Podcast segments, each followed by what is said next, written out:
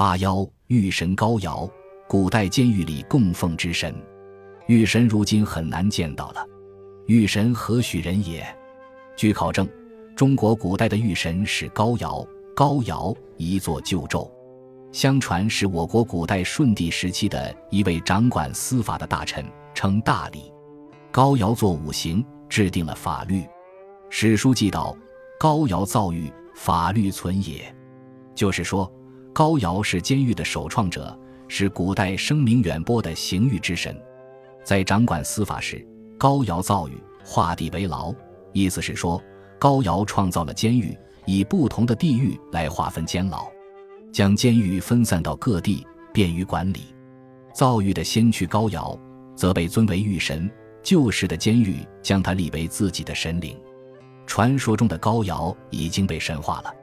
据史书记载，高尧的长相十分奇特，马喙而阴，状如削皮之瓜，青绿色。是说高尧的嘴像马嘴，长而尖，嗓子不好，声音阴哑，皮肤是青绿色的。显然，这是个神仙的奇怪形象。传说高尧有一只神羊。如同现代的测谎仪是动物测谎仪。东汉王充著《论衡适应》记道：“一角之羊也，性之有罪，有罪则处，无罪则不处。故高陶敬阳，其作视之。”这是一只独角羊，有特异功能，能够判断人是否有罪。判断你有罪，就用独角撞击你；判断你无罪，就不用独角撞击你。因为独角羊有这样的特异功能，所以高尧特别敬服它，给它很高的地位。以上就是高瑶神话传说的大致情况。现在供奉玉神高瑶的监狱在哪里呢？在山西洪洞县苏三监狱。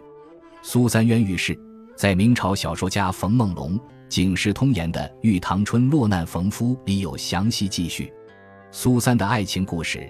由于戏曲《玉堂春》的广泛演出而家喻户晓。苏三的著名唱词《苏三离了洪洞县，将身来到大街前，未曾开言心好惨。过往君子听我言，人们也是耳熟能详。玉堂春落难逢夫的故事，就发生在山西洪洞县。直到民国九年（一九二零年），洪洞县司法科还保存着苏三的案卷。苏三原名周玉姐。明代山西大同府周家庄周燕亨女，六岁时父母双亡，后被拐卖到北京苏淮妓院，遂改姓为苏。他到妓院前已有二妓，排行三姐，号玉堂春，俗称苏三。当朝尚书之子王景龙也游，偶遇苏三，一见钟情，缠绵悱恻，私定终身。王景龙沉溺妓院，不觉一载。挥霍三万两雪花银，苏三劝王景龙发奋上进，誓言不再从人。期间故事跌宕起伏，离奇曲折。王景龙离京归里，虽对苏三不能释然，但奋志读书，连战皆捷。先是考中举人，后是考中进士。在王景龙返家之际，苏三被宝儿以二千两银子的身价卖给山西洪洞马贩子沈红为妾。沈红其妻皮氏与剑生赵昂私通，沈红带苏三回到洪洞，皮氏顿生歹心，与赵昂和谋毒死了沈红，诬陷苏三。赵昂从皮氏家中拿出一千余两银子行贿。王知县贪赃枉法，对苏三严刑逼供，苏三受刑不过，只得忍屈画押，被判死刑。正当苏三在洪桐死牢含冤负屈之际。世侄王景龙升任山西巡按。王景龙在此前虽风闻苏三被卖到洪桐，但未知真情，故道人一时先急寻平阳府，得知苏三已犯死罪，便密访洪洞县，探知苏三冤狱案情，即令火速押解苏三案件全部人员至太原。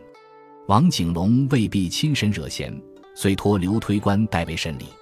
刘推官公正判决。苏三昭雪，真犯伏法，贪官被撤。苏三和王景龙有情人终成眷属。由于苏三故事曲折动人，当年的苏三监狱由此闻名，被保存维修。苏三监狱在今洪同县政府院内西南，以及明洪同县衙西南角。一进挂有明代监狱匾额的大门，首先看到的便是苏三的塑像。外院为当年监狱的办公场所，右边的院落是普通监牢，中间是过道，两边共有监牢十余间。过道顶上布有铁丝网，网上挂有铜铃，亦有犯人企图越墙逃跑，便会触响铜铃。过道的尽头正对的是狱卒的看守室，右面的墙上有狱神的供位。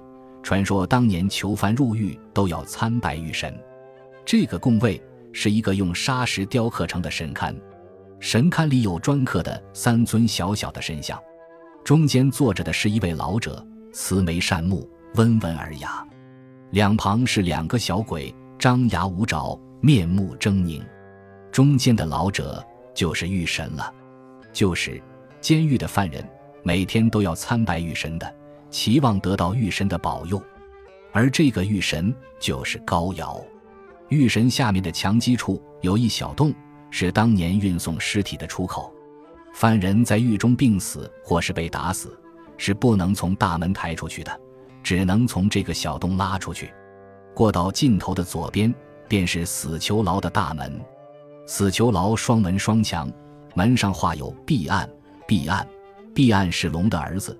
长得却像老虎，因此人们误称为虎头牢。龙生九子，子子不同。毕岸专门掌管刑狱，大门只有一点六米高，所有进入死囚牢的人都要在毕岸向前低头，显示对法律的敬畏。文革十年动乱期间，苏三监狱被拆毁，为了使苏三监狱这一仅存的明代监狱得以保留。洪洞县人民政府做出了修复明代苏三监狱的决定，修复事宜于一九八四年五月开始，同年十月竣工。天津小西关监狱里供奉的玉神也是高尧。